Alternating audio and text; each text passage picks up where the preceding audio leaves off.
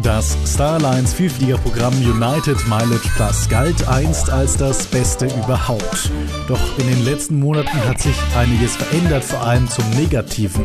Was das für euch bedeutet und welche Alternativen es gibt, darüber sprechen wir jetzt. Willkommen zum neuen Travel Leads Podcast, dem 26. Podcast. Ein ganz besonderer, denn normalerweise ist es bei uns ja so, dass wir die Podcasts ähm, von zu Hause aus über Skype oder irgendwie aufzeichnen, jeder für sich. Und das schneiden wir dann schön zusammen. Äh, diesmal sind wir tatsächlich beieinander, sind hier physisch, können uns anfassen und so, ganz schön. Wir sind nämlich in Curacao und da begrüße ich jetzt äh, den Peer. Moin. Und den Patrick. Servus. Ja, ähm, eigentlich wäre auch noch der Felix aus dem Travel Deals Team mit dabei gewesen, aber der hat spontan gesagt, er hat keinen Bock auf diesen Podcast und hat sich dann auf Kuba verabschiedet.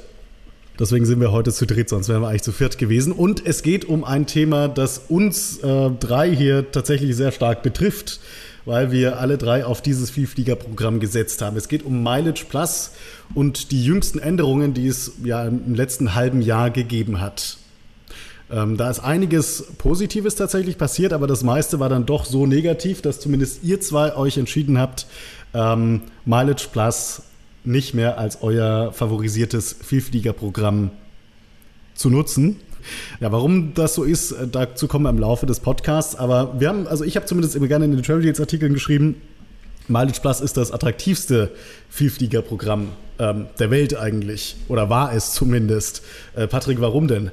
Es war bisher relativ einfach, den Status bei Mileage Plus zu erreichen. Das fängt schon mal damit an, dass sie ein sehr attraktives Angebot hatten, ein Statusmatch betreffend. Man konnte eigentlich von fast allen anderen Vielfliegerprogrammen, wenn man dort einen entsprechenden Status schon inne hatte, zu United Mileage Plus wechseln und dann in weiterer Folge den Status auch relativ leicht erhalten. Es gab sehr interessante Mileage Runs, wo man für kleines Geld die äh, erforderlichen Statusmeilen sammeln konnte, um so nicht nur Gold, sondern sogar darüber hinaus bis zum 1K zu kommen, was bei anderen Programmen vergleichbar nicht möglich war. Und was ich ja richtig krass fand äh, bei Mileage Plus waren ja diese Upgrades, die man auch bekommen hat. Also man konnte tatsächlich mehr oder weniger kostenlos ähm, in die Business Class upgraden teilweise. Ganz genau. Als Statuskunde konnte man vor allem in Nordamerika auf den Domestic Flights die äh, Complementary Upgrades in Anspruch nehmen, die dann kostenlos waren und ähm, natürlich das Reiseerlebnis schon deutlich verbessert haben. Und ähm, wenn man den höchsten Status erreicht hat, konnte man sogar Interkontinentalflüge von der Eco die Business upgraden, ne? Ganz genau. Das geht jetzt immer noch, allerdings mit vielen Einschränkungen, sagen wir es mal so. Und ähm, dazu kommen wir gleich noch. Angefangen hat das Ganze im August 2019 mit den vielen Änderungen. Da haben wir bei Travel Deals gemeldet, es gibt positive Neuerungen bei United. Die Prämienmeilen verfallen nicht mehr, Per. Äh, ja, genau. Vorher war es bei United aber auch schon relativ einfach, sie zu erhalten. Das Kriterium vorher war, sobald man alle 18 Monate mindestens eine Meile sammelt oder einlöst, äh, werden die Meilen wieder um 18 Monate verlängert. Und jetzt ist es eben so, sie verfallen überhaupt nicht mehr, bedingungslos. Aber der Unterschied für Vielflieger ist eigentlich nicht vorhanden, weil wer nicht mindestens alle 18 Monate eine Meile sammelt, der ist auf Travel Deals wahrscheinlich gar nicht unterwegs. Trotzdem natürlich zu sagen, ist eine positive Änderung, die dann aber leider überschattet worden von deutlichen Verschlechterungen. Im Laufe des Herbsts kam dann nochmal äh, eine positive Nachricht von United eigentlich bevor die ganzen Negativschlagzeilen gekommen sind, hat United nochmal gesagt, oh, wir haben ein tolles neues Schmankerl für euch Vielflieger, nämlich die sogenannten Pluspoints. Wir haben ja gerade schon gesagt, ähm, Patrick, es gibt kostenlose Upgrades auf Langstrecke für United-Vielflieger. Ähm, was hat sich denn da geändert? Also bisher waren die Upgrades verfügbar durch sogenannte Premier Upgrades. Also im Prinzip konnte man einzelne Flüge upgraden. Das ging los beim Platinum-Status mit äh, regionalen Upgrades und beim 1K-Status dann weiter mit sogenannten Global äh, Premier Upgrades. Das System wurde gewechselt auf Plus Points, nennt das äh, Mileage Plus mittlerweile. Und das System ist so, dass es jetzt 40 Punkte gibt, wenn man ein Platinum-Mitglied ist und dann nochmal ähm, 280 von diesen Points, sobald man den 1K-Status erreicht. Mich persönlich hat das sehr gefreut, weil zu der Umstellung war ich gerade Platinum-Member geworden und während ich bisher nach dem alten System eigentlich nur Flüge innerhalb von Nordamerika bzw. den USA upgraden hätte können, war es jetzt dann so, dass ich erstmalig auch Interkontinentalflüge, also Flüge von ähm, Europa nach Nordamerika beispielsweise upgraden konnte, weil ich nicht mehr auf diese ähm, äh, Regional Upgrades angewiesen war, sondern jetzt mit den Punkten, die ich bekomme, schon upgraden konnte. Also es ist gesagt, mit dem höchsten Vielfliegerstatus, dem 1K, bekommt man insgesamt dann 320 solcher Punkte. Und äh, Per, was kostet denn jetzt so ein Upgrade? Genau, das, was vorher ein GPU war, von dem ich ja 6 gehabt, das sind jetzt eben 40 Plus Points. Das heißt, man könnte mit so einem äh, als 1K könnte man acht Flüge von Europa in die USA oder sogar weiter nach Australien, wenn man Plätze findet, upgraden. Setzt allerdings wieder voraus, dass höhere Buchungsklassen sind, Klasse W und aufwärts. Das bucht man meistens nicht als günstige Urlaubsreise, aber dafür gibt es glücklicherweise eine zweite Option, die teurer ist. Und das bedeutet? Ähm, wenn man doppelt so viele Punkte zahlt, dann ist die Buchungsklasse jetzt egal. Das heißt, für 80 Punkte kann man aus jeder beliebigen Economy-Buchungsklasse auch aus K in die Business wechseln oder auf die Warteliste kommen. Einzige Einschränkung, die Basic Economy ist nicht upgradebar. Und äh, das sind dann eben die, genau diese Tickets, die wir ständig auf Travel Deals bewerben. Also für, weiß ich nicht, 250 Euro in der Economy in die USA. Irgendwohin gibt es ja momentan, ist ja schon fast der Standard geworden, solche Preise. Und da darf man zwar nicht den günstigsten Tarif wählen, also dieses Basic Economy, das ist nicht erlaubt, aber wenn man jetzt nochmal 100 Euro draufzahlt und dann die reguläre Economy nimmt, ja, dann dürfte man quasi wirklich von der Eco für 80 Punkte die Business upgraden. Das wären dann quasi vier einfache Flüge in die USA, oder auch weiter eventuell in der Business. Das bieten nur sehr wenige Vielfliegerprogramme. Also wirklich eine tolle Änderung, die es da gab. Aber wir reden jetzt die ganze Zeit von Economy in Business, 80 Punkte im billigsten Tarif. Aber wie sieht es denn eigentlich mit der Premium Economy aus? Die Upgrades in die Premium Economy sind meiner Meinung nach sogar die noch attraktiveren Möglichkeiten, die äh, durch diese Plus Points entstanden sind. Es braucht nämlich pro Strecke nur 20 von diesen Points, um von, der, von einem Discounted Economy Ticket, also vorausgesetzt man hat es nicht das ähm, man hat nicht das Basic, sondern man bezahlt diese 100 Euro mehr. Von der Discounted Economy in die Premium Economy braucht man nur 20 Punkte. Das heißt, für einen Hin- und Rückflug bräuchte man nur 40 Punkte, um dann wirklich in der Premium Economy mit dem ganzen Service und dem Onboard-Produkt zu sitzen. Und wie sieht es dann aus, wenn man quasi weiter upgraden will von der Premium Economy in die Business oder wenn man ein Premium Economy Ticket hat? Wenn man ein Premium Economy Ticket hat, dann sind es auch nur 20 Punkte, die man bräuchte, um in die Business Class abzugraden. Also vorausgesetzt, man findet ein günstiges Premium Economy Class Ticket, was also bei United jetzt nicht der Standard ist, aber trotzdem relativ äh, häufig vorkommt, dann braucht man auch nur 20 Punkte, um dann wirklich mit äh, Live-Flat-Sitzen in der Polaris zu sitzen. Und das ist schon eine ganz tolle Sache. Das heißt, man kann jetzt ja dann insgesamt 16 äh, Mal von der Premium Eco zum Beispiel in die Business Class upgraden. Das ist mehr als doppelt so viel wie vorher. Und wenn man wirklich öfter Premium Eco fliegt, zum Beispiel auch aufgrund der Arbeit, dann ist es wirklich eine tolle Neuerung. Ja, aber dann ein paar Tage später eigentlich schon kamen sie die ganzen negativen Schlagzeilen United. Also das hatte schon durchaus Kalkül, dass man da so eine positive Änderung äh, beworben hat. Unter anderem wurde ähm, noch im Herbst die fixe Meilentabelle abgeschafft. Per, was bedeutet das? Also bisher hatte United ja wie die meisten Programme der Starlines eine Meilentabelle, wo man nachschlagen kann, was kostet ein Eco-Flug von Deutschland nach Australien, was kostet ein Domestic First Class Flug innerhalb der USA. Es gab da wirklich eine riesige Matrix, wo man dann genau die Werte gefunden hat. Es gab dann Saver Awards, die waren günstiger und reguläre Premium-Tickets, aber man wusste eben, man zahlt nie mehr als so und so viele Meilen für zum Beispiel einen Business Class Flug über den Atlantik. Das ist jetzt nicht mehr der Fall für, für Flüge seit November. Und zum Beispiel kann jetzt ein Business-Class-Flug von Deutschland nach Hawaii kostet so gut wie immer 165.000 Meilen, statt zuvor 70.000 Meilen, wenn man einen Saver erwischt hat. Also mehr als das Doppelte wohlgemerkt. Genau, und 170.000 Meilen, also das hat man ja nicht mal auf dem Konto liegen. Und da ist eigentlich ein Bezahlticket schon fast immer die bessere Option dann wieder. Gibt es denn auch irgendwo Optionen, wo es günstiger geworden ist? Ja, natürlich, damit möchte man ja auch dann wieder gute PR machen. Äh, hat damit angefangen, dass man in den USA One-Way-Flüge jetzt ab 5000 Meilen kriegt. Zum Beispiel einige Strecken sind dann Chicago, Las Vegas, Las Vegas, Los Angeles. Aber das sind halt genau die Strecken, die man auch für 60 Dollar regulär buchen kann. Also es klingt erstmal gut. Wenn man ein paar Meilen hat, ist vielleicht auch okay. Aber für Vielflieger sind die eigentlich nicht interessant. Und im Zuge der Ankündigung dieser neuen dynamischen Meilentabelle gab es noch eine Neuerung. Genau, erstmal war die positiv. Es hieß, äh, dass jetzt im Zuge der neuen Tabelle die Gebühr für kurzfristige Prämienbuchung abgeschafft wurde. Das waren bisher 75 Dollar für reguläre Mitglieder, die dann aufgeschlagen wurden, wenn man einen Flug innerhalb von drei Wochen, glaube ich, buchen wollte. Die fällt jetzt eben nicht mehr an. Allerdings ist dazu zu sagen, dass für äh, Statusmitglieder, die vorher schon teilweise oder ganz erlassen wurde, das heißt, ein 1K, der hat nie eine Gebühr gezahlt für kurzfristige Buchungen. Äh, das hat sich dann aber nach ein paar Wochen wieder geändert. Genau, nach dieser positiven Ankündigung wurde jetzt still und heimlich eine neue Gebühr eingeführt in Höhe von 3500 Meilen. Das heißt, jedes kurzfristige Ticket, was man bucht, kostet jetzt bei Starlines Partnern 3500 Meilen mehr und ich glaube bei United selbst sind es 2500. Also als 1K zahlt man trotz der Ankündigung Abschaffung der Gebühr jetzt mehr als vorher. Ja, und dann kam auch im Herbst, kurz nachdem diese positive Neuerung mit diesen Pluspoints, über die wir gerade gesprochen haben, angekündigt worden ist, der Oberhammer, der uns hier wirklich vom Sockel gehaut hat, auch weil wir alle drei 1K-Member sind.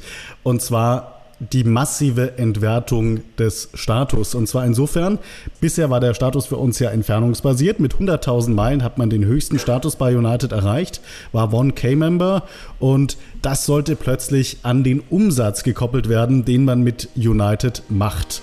Der Travel Deals Podcast wird euch präsentiert vom Hilton Winter Sale. Hilton ist ja meine persönliche Lieblingshotelkette, vor allem wegen der wirklich großzügigen Vielschläfervorteile.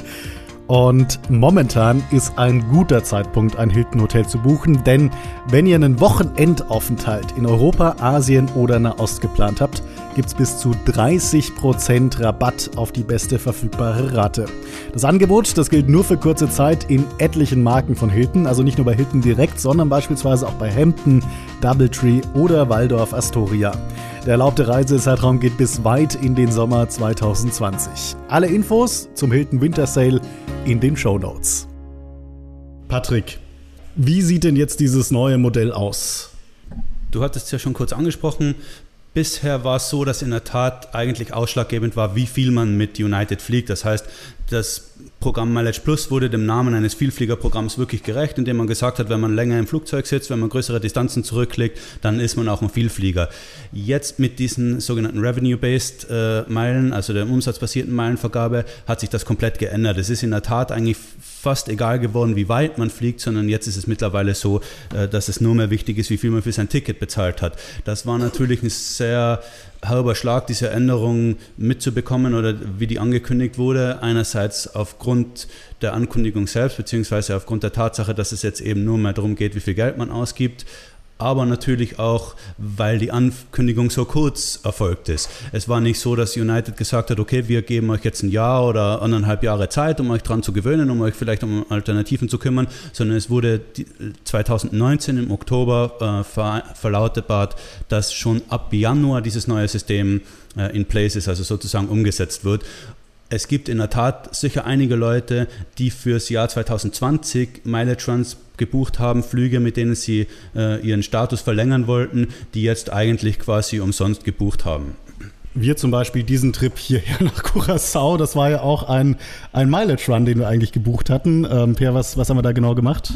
Wir hatten damals ein Ticket gebucht von Dublin nach Panama, ging das. Für an die 200 Euro hat man damals auch auf Travel gepostet, weil vor allem da ist interessant, dass es keine Basic Economy war, das heißt Eco Plus Sitze und das wären dann für 200 Euro, ich glaube, 12.000 Meilen oder so gewesen. Ja, also 12.000 Meilen für so einen Trip für unter 200 Euro. Ja, wenn man das ein paar Mal geflogen ist, dann ist da ziemlich schnell ein Status bei United drin. Dann nochmal zur Erinnerung, den allerhöchsten Status, den man normalerweise so mit United erreichen kann, den 1K-Status, den erreicht man schon mit 100.000 Meilen. Jetzt ist das Ganze Umsatz gekoppelt. Wie viel Umsatz muss ich denn ähm, bei United machen, um zum Beispiel diesen 1K oder den Goldstatus zu erreichen, der ja auch schon dem Starlines Gold entspricht? Also United hat da einen, einen Umweg gewählt. Sie, die, die, den Umsatz, der wird berechnet in Premier Qualifying Points. Also sie sagen, sie nennen es nicht äh, gerade raus Dollar, aber es ist im Prinzip nur, eine, äh, nur ein Umweg, um zum selben Ziel zu kommen. Man braucht jetzt im Moment 10.000 von diesen Points oder 8000 von den Points plus 24 Flüge, um den Goldstatus zu erreichen, der dann auch dem Star Alliance äh, Goldstatus ähm, gleichgestellt ist, beziehungsweise diesen beinhaltet. Für den 1K-Status, den du gerade erwähnt hast, Adrian, den höchsten Status des United Mileage Plus Programms, braucht man mittlerweile 24.000 von diesen äh, Qualifying Points oder 18.000 plus 54 Flüge. Ist also überhaupt kein Vergleich mehr dazu, was man vorher benötigt. Und Flüge bedeutet aber immerhin in diesem Fall nicht Flüge mit United, sondern Flüge mit allen Airlines der Star Alliance. Also da gibt es zumindest eine Ausnahme. Und jetzt ist natürlich auch noch die Frage, was ist mit den Partner-Airlines? Wie funktioniert das da, Per? Äh, also einfach gesagt, basiert es anhand der Prämienmeilen. Es ist immer so, die Prämienmeilen werden durch fünf oder durch sechs geteilt und das ergibt dann diese Premier Qualifying Points. Es ist also immer noch über Umwege entfernungsbasiert, aber insgesamt sind immer weniger Meilen als vorher, die rauskommen. Und günstige Eco-Tickets mit Lufthansa kann man zum Beispiel vergessen für den Status.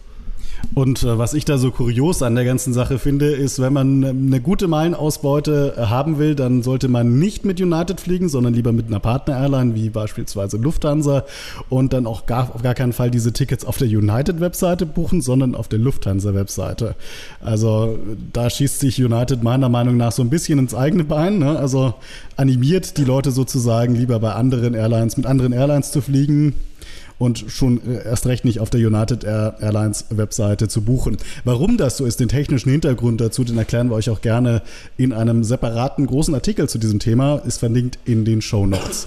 Ich habe auch noch ein paar Beispiele mitgebracht. Also wenn man mit United geflogen ist von Frankfurt nach San Francisco im Standardtarif, so ein Standardpreis für Frankfurt-San Francisco, jetzt auch nicht das super günstige Ticket, kostet vielleicht 500 Euro.